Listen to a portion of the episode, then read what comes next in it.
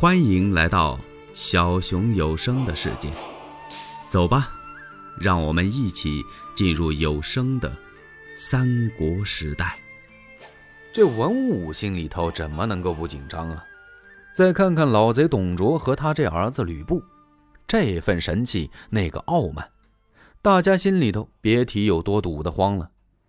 看老贼坐到那儿摇头晃脑的，比皇帝神气多了。他那干儿子吕布奉命行酒，哪是行酒啊？这明明挨桌走一走，是察言观色，看看那各桌上的这些文武，对杀了张温之后有什么不满意的表情。他带着宝剑挨个桌的溜，你说大家这酒还怎么喝呀？好不容易盼的这顿酒宴散了，众文武。各归府地，这大部分呢回到家里头，把大被这么一蒙，全睡了。这叫怄睡。在这些文武之中，有一个人呢，他是怎么也睡不着啊，在他的书房之中坐立不安，唉声叹气。这人是谁呀？这人官拜司徒，姓王，名允。哎呀！今天在酒席宴前，王允亲眼看见董卓与吕布狼狈为奸，为所欲为，居然就敢杀了司空张温，这还得了？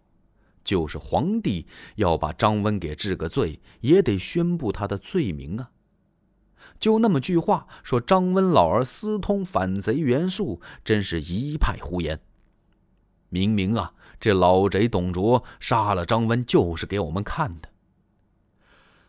嗨，董卓专权，横行无忌，按着老贼那所作所为呀，就把他碎尸万段，也解不了心头恨。但是老贼的势力太大了，尤其有他这义子吕布、吕奉先为虎作伥，就更难对付了。眼看着汉室江山，不是要断送在老贼之手吗？嗨。唉，王允大人，他怎么能够坐得住？怎么能够睡得安生呢？他越想，这个心越乱呢。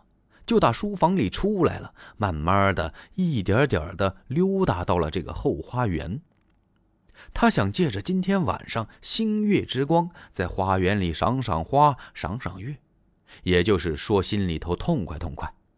可也不知道是为什么，往日来到这花园呢，心情还比较舒畅，看什么花啊，还还有那么点闲情逸致。这今儿个，眼前开的都是什么花呀？王大人一律没看见呢。他就顺着这甬路往前溜达，来到牡丹亭前。王允站到这儿，仰面望天，轻轻叹了一口气呀：“唉。”自己官拜司徒，这七尺之躯生于天地之间，居然不能为国报效，上不能尽忠辅君呐，这下不能使黎庶安乐。嗨，还有何面目活在世上？眼前的佞臣董卓就瞪眼除不了。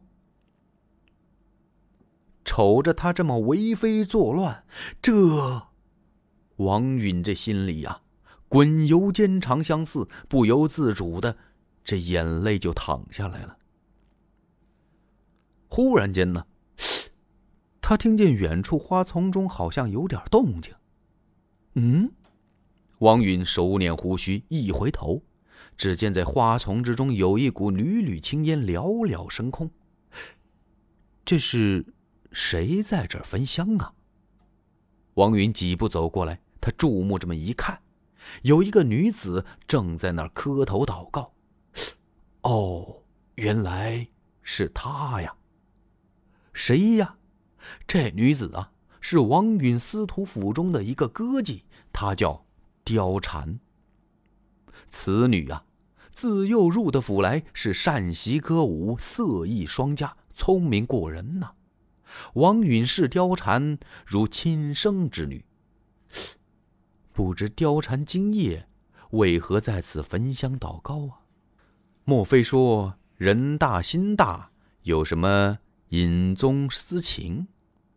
王允想到这儿啊，这句话脱口而出，说出来了，把貂蝉给吓了一跳。貂蝉赶忙起身过来给大人施礼：“妾身我，并无私情。”哦，那你为何一个人在此背夜焚香啊？貂蝉听到这儿，哈掉泪了，说：“我貂蝉承蒙恩养成人，有礼以待，虽粉身碎骨，也难报万一。近来我见大人双眉紧锁，必是为国家大事忧心。貂蝉又不敢动问，今夜。”见大人行坐不安，我特地在此主告上苍，为解大人忧愁，不想被您相遇。大人，如有用貂蝉之处，貂蝉万死不辞。哎呀呀！王允往左右看了看，四顾无人，他一把拉住貂蝉，想不到啊！这汉室江山，竟在这个女子的手中。你、你、你、你、你、你、你随我来。王司徒这才巧使连环计。欲知后事如何，且听下回分解。